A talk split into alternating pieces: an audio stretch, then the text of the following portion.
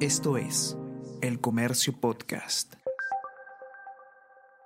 Buenos días, mi nombre es José Manuel Romero, periodista del Comercio, y estas son las noticias más importantes de hoy, jueves 25 de mayo.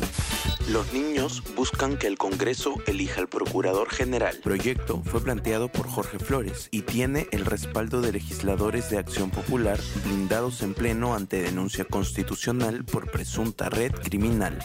Testigo afirma que el legislador Espinosa pidió dar puestos a recomendados. Expresidente de Sanipés dijo a la Fiscalía que el congresista de Acción Popular lo llamaba de forma reiterada para estas solicitudes. La denuncia se encuentra en carpeta fiscal. Boluarte pide reprogramar cita de fiscalía por muertes en protestas. Convocatoria era para el miércoles 31, pero mandataria solicitó que se pase al primero de junio. Adujo que en la fecha inicial está programado un simulacro nacional.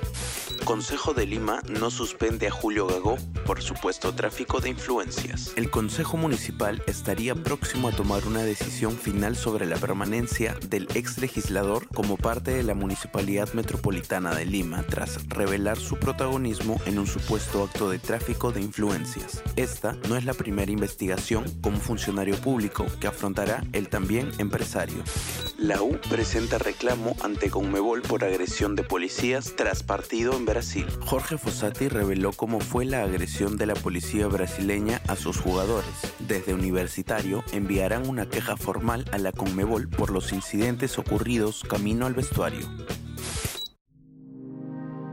El Comercio Podcast.